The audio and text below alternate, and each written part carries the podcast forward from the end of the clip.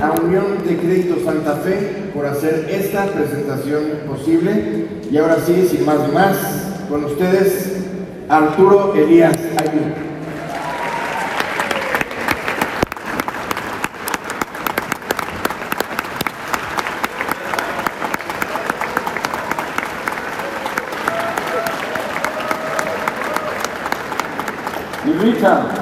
bienvenido. Qué gusto. Un placer tenerte aquí en Breaking Ideas, por favor. Ahí tenemos agua. Tenemos 15 minutos para hacerte algunas preguntas que nos han pedido de, del comité, de la comunidad. No empiecen todavía el cronómetro porque hay que aprovechar que está aquí. Sí, páranos, para el cronómetro. para que aprovechemos tu tiempo. A lo...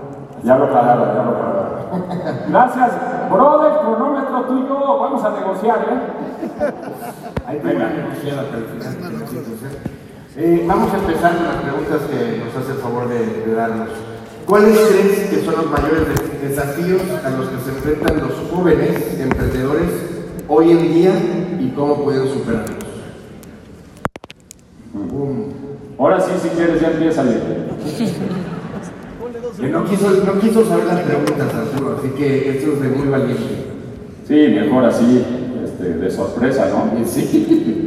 Mira, yo creo que un desafío siempre importante es la lana, ¿no? Yo creo que cualquier emprendedor para empezar un proyecto necesita capital y encontrar ese capital siempre tiene su chiste. Pero un desafío mucho más importante, para mi gusto, es que quien empiece un negocio sepa que emprender es un acto de soledad. Que sepa que va a salir allá afuera y se va a ver solito contra el mundo peleando día a día y que tienes que sacrificar familia y tienes que sacrificar amigos y tienes que sacrificar una serie de cosas porque emprender es bien duro, te la tienes que rajar, rajar para sacar adelante un negocio, sobre todo un negocio nuevo. Y la tercera te diría la educación. Me ha tocado, eh, algunos de ustedes saben que estuve en un programa que se llama Shark Tank y de repente estoy dentro, padrísimo, brother, nos vemos en mi oficina para cerrar el deal y no tienen idea de cómo hacer un estado de resultados. No tienen idea de cómo hacer un balance. Oye, vente a mi oficina y tráeme tu balance, tu estado de resultados. ¿Qué es eso? ¿Cómo? Entonces, la educación financiera es uno de los grandes retos para empezar a emprender. Entonces, yo te diría que son esos, esos tres los grandes retos, ¿no? Estar bien educado y listo para entrarle. Segundo, saber que te la tienes que rajar o sea, que te va a costar de verdad sacrificios bien importantes. Y tres, eh, pues tienes que conseguir la lana. ¿Hay alguna experiencia personal que nos puedas contar de algún desafío en algún negocio? Bueno, a mí me han tocado muchísimos desafíos importantes. A mí me tocó a los 23 años traerme la franquicia de Blockbuster a México. No sé si los chavos aquí ya habían de saber que era Blockbuster, pero era como un Netflix analógico. Y este. Y sí, me costó muchísimo trabajo porque aunque era la franquicia y los cuatro de Estados Unidos te decían cómo hacer las cosas, pues me costó conseguir a los socios, conseguir la lana, me costó abrir la primera tienda muchísimo. Gracias a Dios esa primera tienda fue, la rompimos y de ahí salió la lana para la segunda y para la tercera y acabamos teniendo 20 blockbusters eh, hasta que llegó, nos iba tan bien, fíjense qué padre historia, porque puede haber sido una historia de, de, real ahorita, ¿están de acuerdo? Imagínense blockbuster. Pues nos iba tan bien, teníamos, nuestra tienda de Tijuana era la número uno del mundo. Entonces Blockbuster necesitaba este, pues poner sus números de, para, para, los mercados, que sus números se vieran bonitos y vinieron a comprarnos. Entonces salió, salió súper bien el negocio, pues si no nos hubieran comprado ahorita no les estaría contando esto ni de chiste. Sí, porque no la vieron venir, ¿no? ¿Eh? Plataformas, o sea, nunca ah, había A ver, segunda pregunta. ¿Qué sectores empresariales crees que serán tendencia en los próximos años?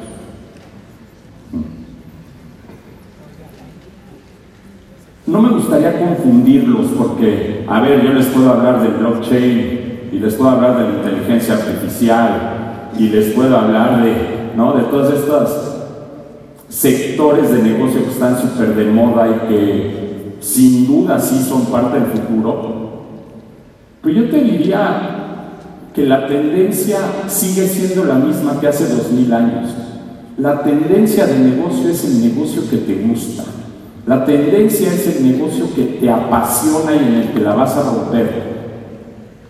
Si les digo en este auditorio, el que no esté en inteligencia artificial y su negocio eh, no sea de inteligencia artificial, pues ya valió. Pues uno le estaría diciendo una mentira tremenda. Pero dos, qué, poco incentivo, ¿no? Decirles que eso es lo único que hay. ¿Quién de ustedes tiene un negocio de inteligencia artificial? Pues ninguno. ¿No? Yo creo que la tendencia, para mi gusto, sigue siendo el negocio en el que te levantas en la mañana y dices, güey, me la voy a rajar porque me encanta. Y vas en la noche a dormir y pones la casa en la almohada y es el negocio con el que sueñas y dices, mañana voy a hacer esto, voy a cambiar esto y la voy a romper en esto. No sé si sea la respuesta adecuada, pero es la respuesta sincera para mi punto de vista. Ahora, uno de los sectores que más ha sufrido en estos últimos años, sobre todo en pandemia, es el retail. Eh, ¿Qué tendencias ves y qué consejos le darías a los que están dentro de este sector? Es que es otra vez, ¿no? Es el negocio más antiguo del mundo, el comercio. Y no quiero sonar anticuado porque créanme que soy el más tequi y el más, o sea, yo antes de venir a esta plática le pregunté al chat qué decirles.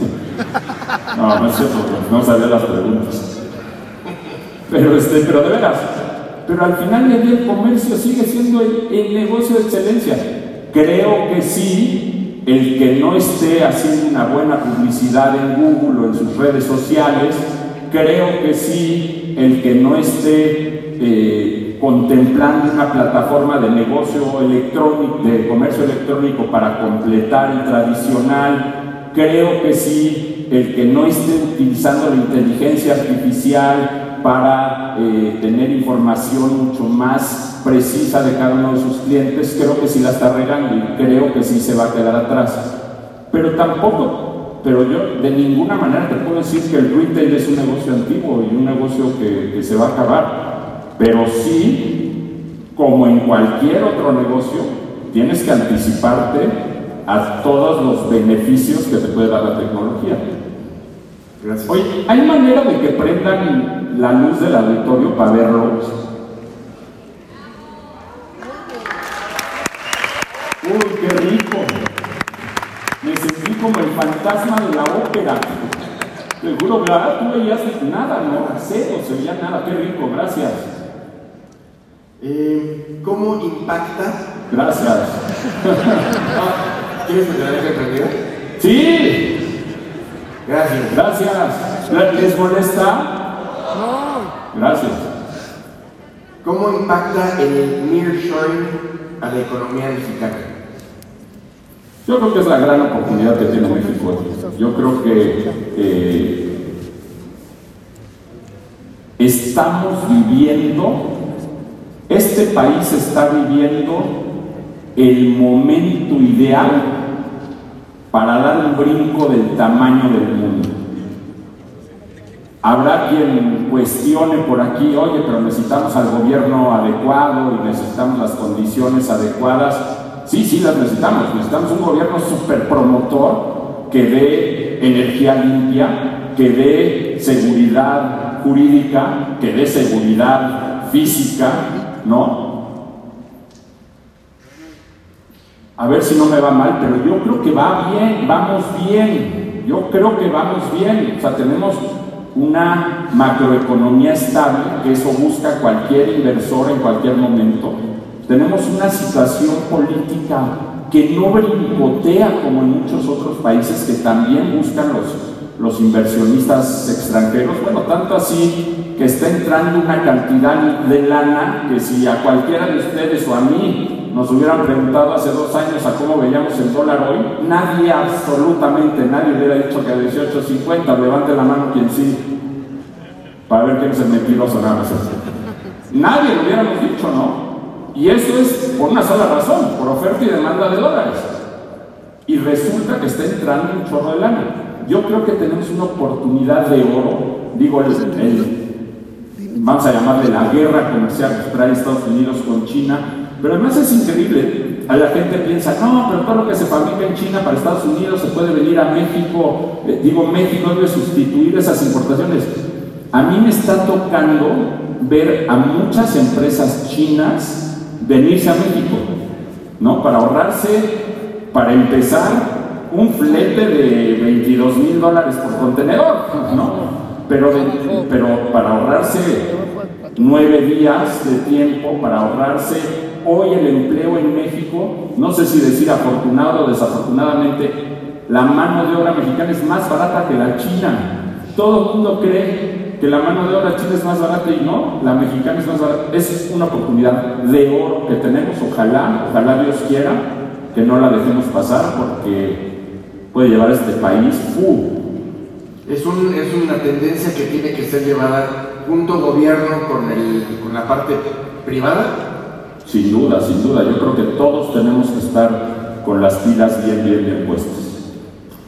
En tu opinión, ¿cómo aconsejarías a los emprendedores a que el camino que elijan sea siempre con ética moral y priorizando los valores universales. Pues ya lo dijiste. Pues sí, o sea, yo se los diría diferente, no hay otra. Si de verdad quieres emprender a largo plazo, tiene que ser con ética, tiene que ser con honestidad y tiene que ser con valores bien claros y bien firmes.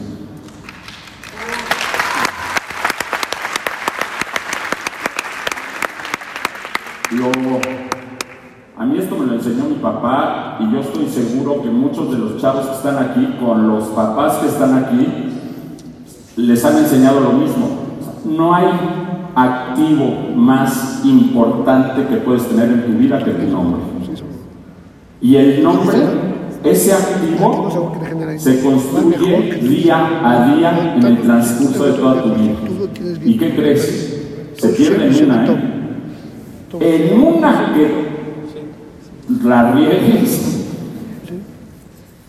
ese nombre se va otra vez al suelo y tienes que empezarlo a construir otra vez de nada. Entonces no puedes, no puedes dejar pasar una. Pero además, además de ser bueno para el negocio, carajo,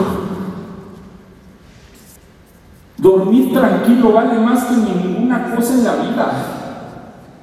O sea, para el negocio es muy importante porque ese nombre del que hablábamos, vas a a un banco y te va a prestar, vas a ir con un proveedor y te va a dar crédito y te va a dejar pagarle a 90 días, vas a ir con un cliente y te va a creer, ¿no? Por todo eso. Pero además, la satisfacción de decirle a tus hijos, y mira, por ahí está Alex, mi hijo, la satisfacción de decirle a tus hijos, güey, yo me paro en un auditorio aquí enfrente de la comunidad judía con la cara súper en alto porque no tengo cola que me pisen. Y esa satisfacción no te la da nada.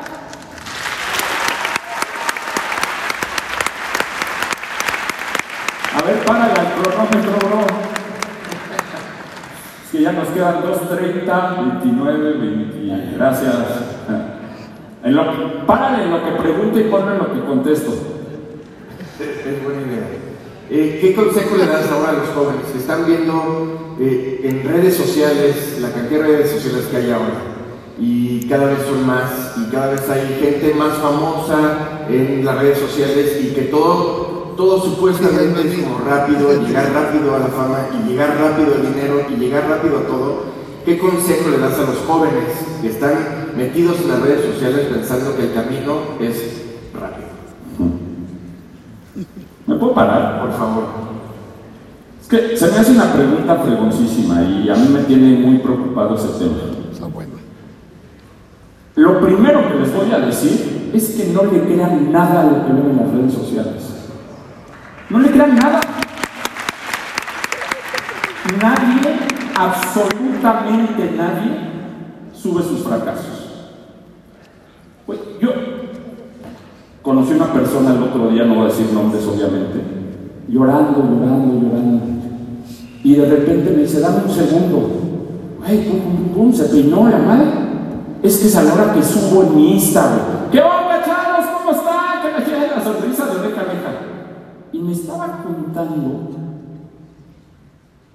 ¿Por qué trae una depresión marca acme? Y el cuate a la hora que tenía que subir a su Insta, ¿qué onda, güey? No le crean nada. No le crean nada. Porque absolutamente nadie sube sus fracasos. Ese máster, no sé qué, te dice yo, mi avión y mi reloj de oro, es mentira. El que te presume, el que te presume su avión y su reloj de oro, te lo juro que no es de él. Te juro que no es de él.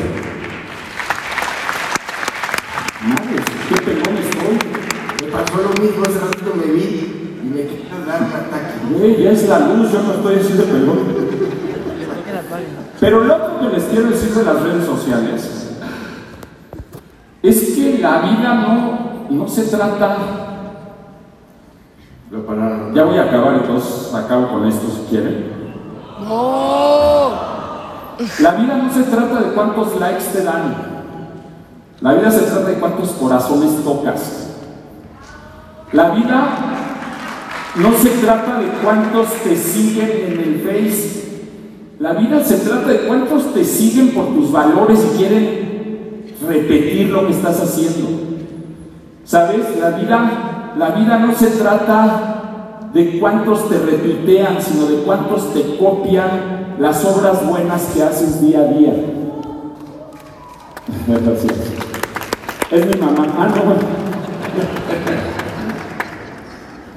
y, y me encantó tu pregunta porque de veras no va por ahí. Nadie se hace de la noche a la mañana.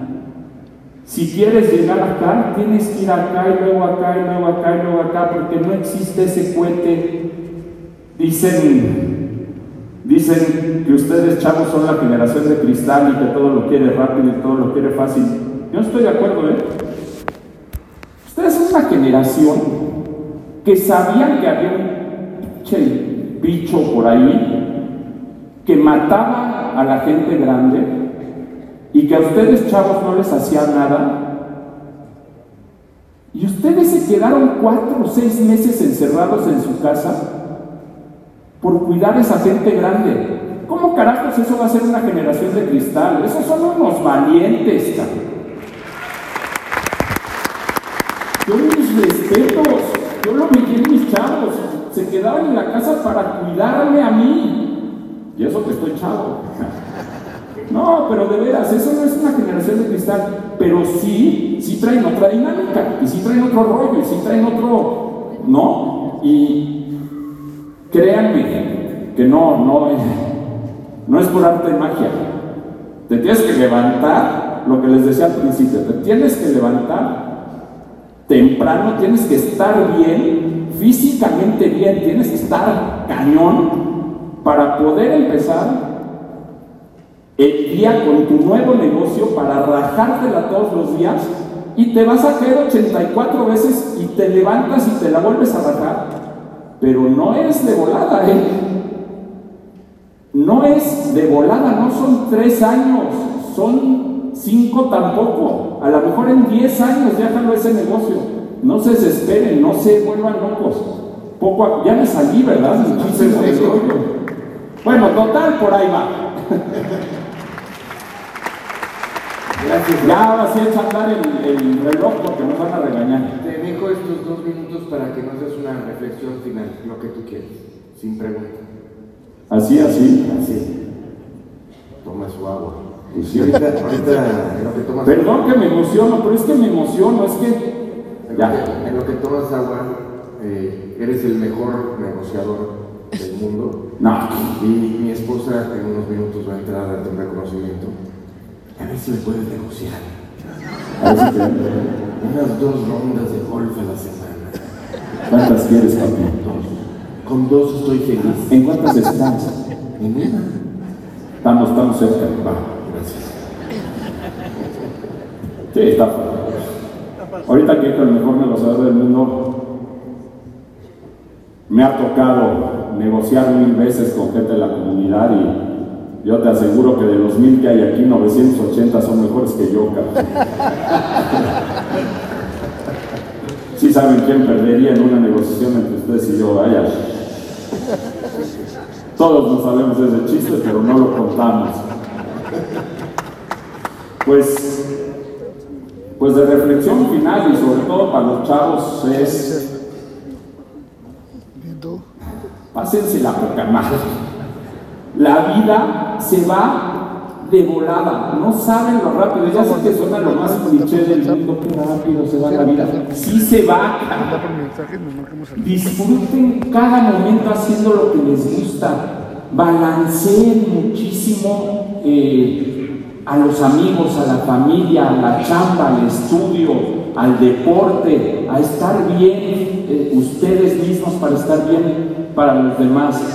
Créanme, créanme que luego todo el mundo habla de la felicidad y hay que llegar a la felicidad y la felicidad no es, no es una meta, la felicidad es un caminito y en ese camino vas todos los días y todos los días se trata de estar, de estar bien, de lo que decíamos, ¿no? de dormir tranquilo, de dormir en paz, de levantarte y emocionarte, de darle un beso a tu hijo o a tu mamá, ¿sabes? Y de abrazar a tu esposa y de quererla. Cada día se trata de ir consiguiendo esa felicidad, pero día a día, no llegar a la meta, sino vivirla así. Así es que, pues, al único, lo único con lo que yo podría terminar es eso, deseándoles de todo corazón y con todo el cariño del mundo que sean muy, muy, muy felices. Muchas. Gracias.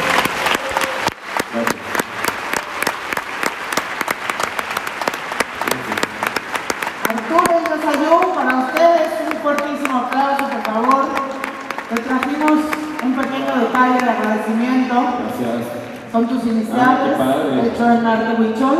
Es un pequeñito detalle agradeciendo muchísimo. Muchas gracias. Este, ¿qué tan religioso eres? ¿Eso ¿Te puedo abrazar o no? Sí, claro. Dame chance, dos días en la semana un golfito, mira. No, Pero te voy a decir por qué, te voy a decir por qué. No, no, espérate. A ver, ¿lo quieres feliz o lo quieres de malas tortillas? sí, pero ¿y la familia? Pues está padre, pero dos días a la semana. Bueno, pero- Me- A ver, vamos a hacer una cosa. Un día 18 hoyos y un día 9. Ah, eso está mejor, Cerrado. porque 18 no. Ya estás, papi. No te vayas, si nos das unos minutitos más y quiere alguien del público hacerle alguna pregunta a Arturo, este es el, el momento. No, habla con él. La repetimos. Si quiere.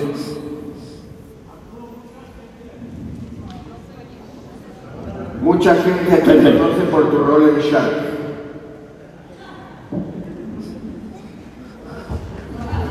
Ahora sí, acá, aunque parezcamos raros. en él te han visto que a veces eres más entusiasta por el emprendedor clásico. A ver, ahí otra vez. Mucha gente te conoce por tu rol, Por tu, tu rol, tu rol. como inversionista en Shark Tank. Yo personalmente a veces te vi más entusiasmado por el emprendedor que por la idea en sí misma. Y de ahí tengo dos preguntas al respecto. Primero, ¿cuáles son esas características, habilidades o competencias que como inversionista buscas en el emprendedor? Y segundo, ¿qué le podrías decir a los padres sobre la responsabilidad que se les atribuye para formar ese tipo de emprendedores en casa y desde que sus hijos son pequeños? ¿Cómo lo has hecho tú con tus hijos? Gracias. Mira, sí, sí, mil por ciento. Yo, cualquier proyecto de Shark Tank, me fijo mil por ciento en el emprendedor antes que en el proyecto. Me ha tocado, en, en casos de la vida real en Shark Tank, que el proyecto que me fueron a presentar por X o Z razón, valió, pero resulta que el emprendedor es tan pilas que cambiamos de proyecto y hoy la está haciendo súper bien. Y al revés, proyectos fregoncísimos que el emprendedor era un animal. Tronaron y ya ni para dónde moverte, ni para dónde. Y el consejo que le doy a los papás es que le den la libertad a los chavos de hacer lo que les gusta. Yo no les podría aconsejar de ninguna manera que desde chiquitos los vuelvan emprendedores. De ninguna manera. Porque si ese chavo quiere ser dentista y lo vuelves emprendedor, va a quebrar seguro. Si esa chava quiere ser doctora y la vuelves emprendedora, va a tronar. Déjala que ponga una cadena de hospitales. Va a tronar. Quiere ser doctora porque su pasión es salvar vidas. Yo el consejo que les doy, que no soy nadie para aconsejar a los papás de aquí que te digo, son mucho más fregones que yo, pero el consejo que les daría en todo caso es que apoyen, impulsen, ayuden a sus hijos a hacer lo que realmente les apasiona.